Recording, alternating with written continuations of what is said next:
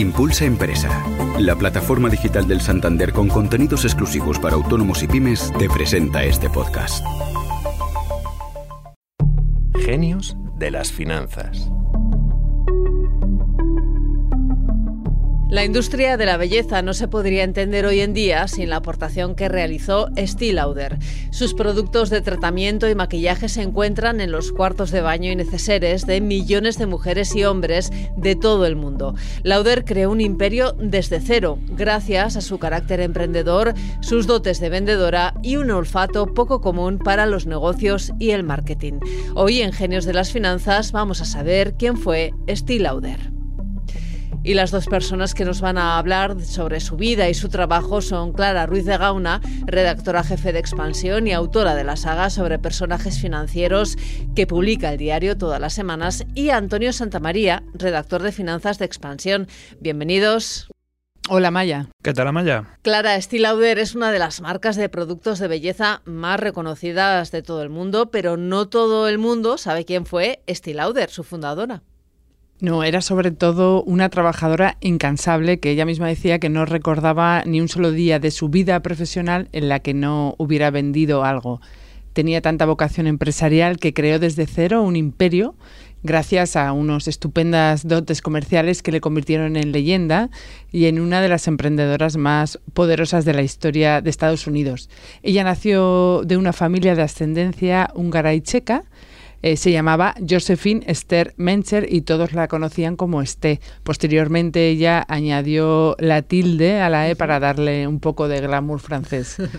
Lauder Clara se crió en una familia de pequeños empresarios, sabía lo que era sacar adelante un negocio, lo veía todos los días en su casa, pero en el mundo de la cosmética creo que entró eh, de la mano de su tío. Sí, a ella le. Bueno, los Mencher, su familia tenía una ferretería en el populoso barrio neoyorquino de Queens, pero la niña, como dices, prefería, prefería ayudar a su tío, que era un químico de profesión y vendía productos de belleza.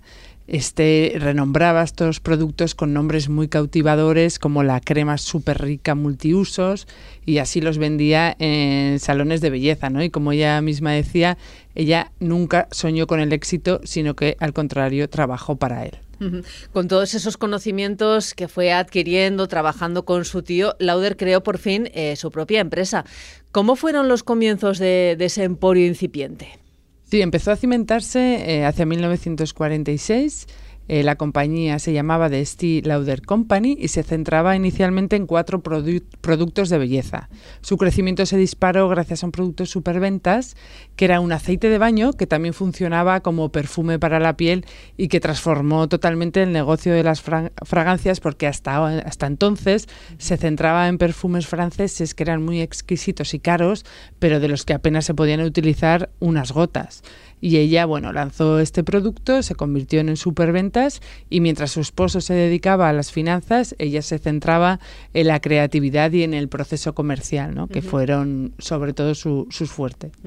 Clara, creo que hoy Estee Lauder engloba un buen número de marcas eh, comerciales del sector de la belleza como consecuencia de una estrategia de crecimiento eh, centrado en las compras. ¿Qué marcas son las que engloba Estee Lauder? Sí, así es, fue creciendo y creciendo. Parece ser que descubrió la piedra filosofal de los productos de belleza, de cómo venderlos y además fue adquiriendo compañías eh, como Aramis, Clinique, Lab Series, Origins, bueno, marcas que, a todos nos suenan hoy, sí.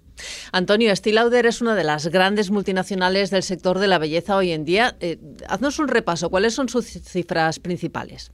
Pues para averiguarlo, lo más fácil es irnos a su último ejercicio fiscal, que a diferencia de muchas compañías no va del 1 de enero hasta el 31 de diciembre, sino que empieza el 1 de julio y acaba el 30 de junio del año siguiente.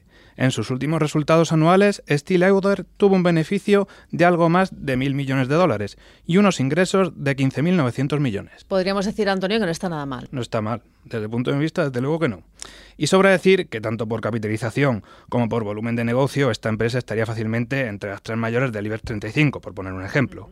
Además, a finales de 2022 protagonizó una operación muy mediática, al comprar Tom Ford por 2.800 millones de dólares. Para quien no esté muy al día en el sector de la moda, Tom Ford es el diseñador a quien se le atribuye el mérito de revivir Gucci a comienzos de los 2000 y sale brevemente en la película La Casa Gucci, dirigida por Ridley Scott y que es entretenida, se puede recomendar. Bien, pues nos la, nos la apuntamos. Antonio, ¿qué otras compañías del sector han sido y son ahora sus principales rivales? Hay un rival claro y que nos va a sonar a todos, que es L'Oréal. Y para ser justos, hay que decir que en los últimos años la marca francesa está ganando la partida, sobre todo por el mercado asiático, donde Steel Lauder ha llegado con retraso y no está creciendo al mismo, al mismo ritmo que su rival. Es curioso que ambas compañías, como referentes en su sector, han destacado en el pasado a lo largo y a lo largo de su historia por implementar estrategias de venta y marketing que ahora nos resultan habituales, pero que en la época eran una revolución. En el caso de Stilauder, popularizó el ofrecer muestras gratuitas y dar un regalo con la compra de algunos productos concretos en la segunda mitad del siglo XX. Es algo, Antonio, que ahora todos damos por, sentado cuando hacemos una compra de un cosmético de, cierto dinero. Y cuando vamos a comprar algo en Navidad y dicen, oye, te damos esto gratis, pues mejor, quedar mejor ante la familia. Y antes incluso de Stilauder, en la década de los 30, Eugene Schroeder, si espero haberlo dicho bien, es el fundador de L'Oréal, colgó una sábana gigante en un edificio para promocionar una, una de sus lociones capilares, algo que tuvo un gran impacto en la época para los parisinos. Y también fue uno de los primeros en anunciarse en la radio usando jingles, es decir, anuncios cantados.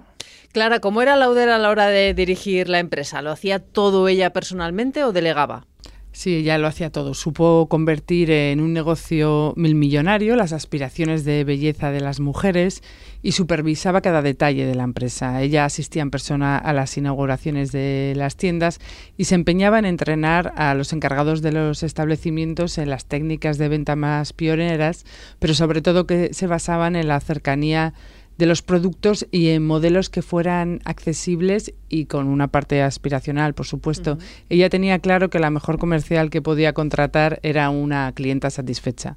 Clara Lauder eh, es una figura fundamental de la historia empresarial de Estados Unidos, algo por lo que fue reconocida en vida, que es algo que no siempre ha ocurrido, sobre todo con las mujeres, tenemos que decir. Eh, sí, ella se consolidó como millonaria y como gran icono americano y fue de hecho la única mujer que formó parte de la lista de los 20 genios empresariales más influyentes del siglo XX que elaboró la revista Time en 1998, seis años antes de su muerte a los 95 años. Bueno, pues merecido reconocimiento sin duda para una mujer que hizo historia en el mundo de la cosmética. Cada vez que usemos un producto de Steel Lauder, seremos conscientes ahora del largo camino que ha recorrido hasta llegar a nuestro cuarto de baño.